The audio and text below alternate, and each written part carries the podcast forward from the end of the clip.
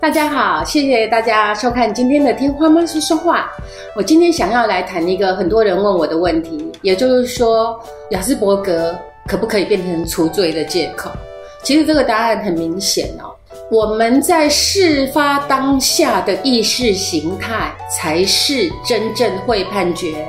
呃的主要原因，而不是他有什么诊断之类的哈。这个部分，因为我已经问过。呃，相当多人，尤其是警政单位。那当然我们会看到有各种法条、各种写法。可是不管怎么样，我觉得身为家长，我们要注意的是，我们要教孩子什么叫权利，什么叫做责任，什么叫做承担这些东西。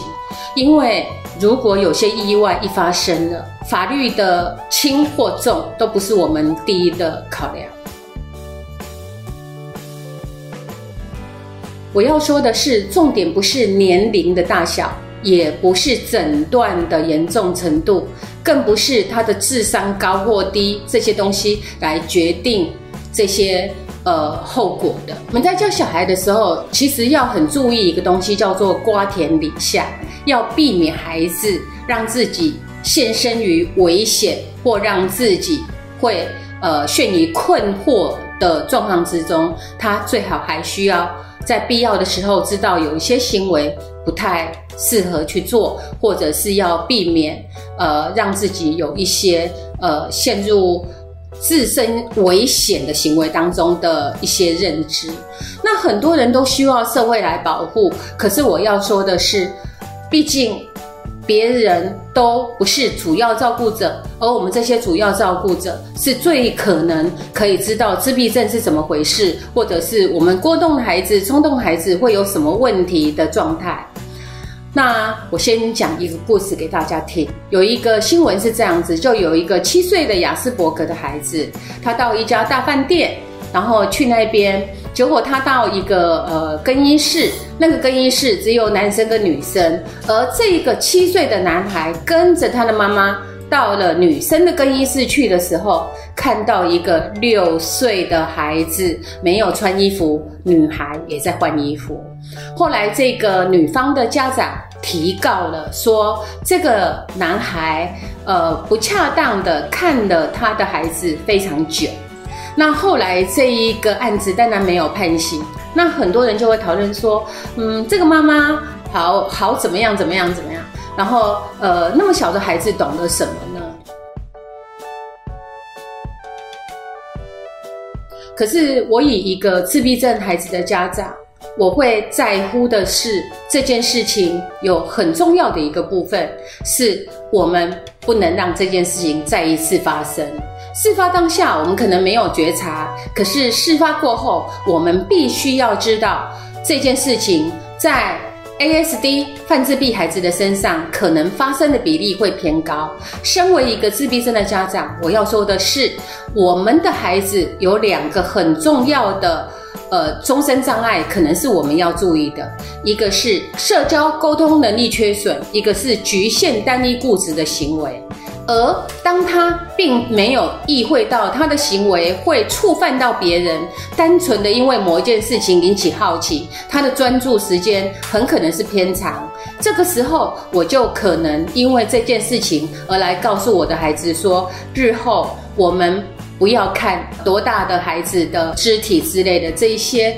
当然有各种各样的教导，不见得只是性方面的议题，还有一个是危险的议题。除了这一点之外呢，还要注意一件事情。我们在看媒体报道的时候，我们会被诱导的部分。这个男孩七岁，女孩子都只有六岁。问题是，我们有没有想过，七岁是念小学，六岁是念幼稚园？还有一个问题是，这个孩子的身高有多高？如果他七岁长得像九岁。而那个女六岁的长得像四岁，这个时候的落差是我们一般都看不出来的。所以我们在教导的重点上面是，对于某一种状态，在某一个年龄的时候，大部分的人该有的普遍的分际，我们可能要让孩子先知道，这样子可以让他避免一些让自己陷于危险之中的问题。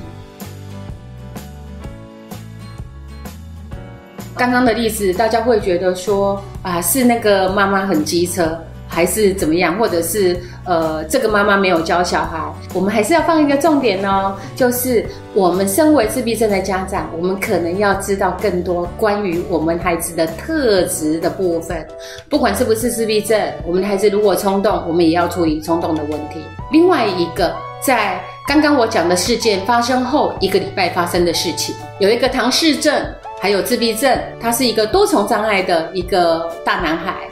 这个大男孩，他跑出去他的庭园外面，在凌晨两点还是四点左右，他拿出一把塑胶枪，然后一直做出蹦蹦蹦之类的行为。因为晚上太吵了，而且大家也不知道是谁，也不知道是什么事情，然后又看不清楚，也接着就有很多人报警，以至于警方在出现呃在那社区附近的时候，大声警告说把枪放下来。大概有做一些呼应，结果这个孩子他完全不知道状况，还继续跟别人玩，因为他觉得引起的这些反应大概是很有趣吧，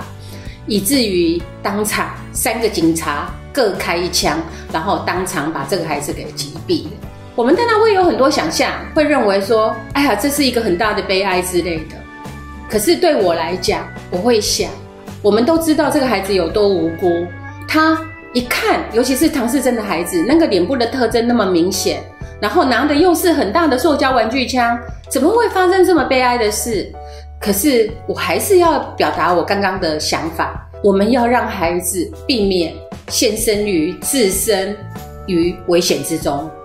如果是三更半夜，有些事情就不适合做，我们也能够了解凌晨四点钟。大家在被奇怪的声音、奇怪的人惊吓的状况吧。我们会期待这个社会更加的友好，能够来了解每一个人在发生事故的时候会有什么看法，会有什么协助。可是这样的期待之下，我们还要再做一件事情。如果我们比别人更了解我们孩子的特质，那么有一些基本要让自己安全，然后要让自己表现出比较好的面相的时候，我们可能要先。呃，知道并且陪伴孩子走过这一个需要处理的人际互动跟他的单一局限的行为，走过去陪伴他，让他越来越好。今天的节目就到这里，谢谢大家收看今天的听花妈说说话。如果有问题，请记得在底下留言回应哦，拜拜。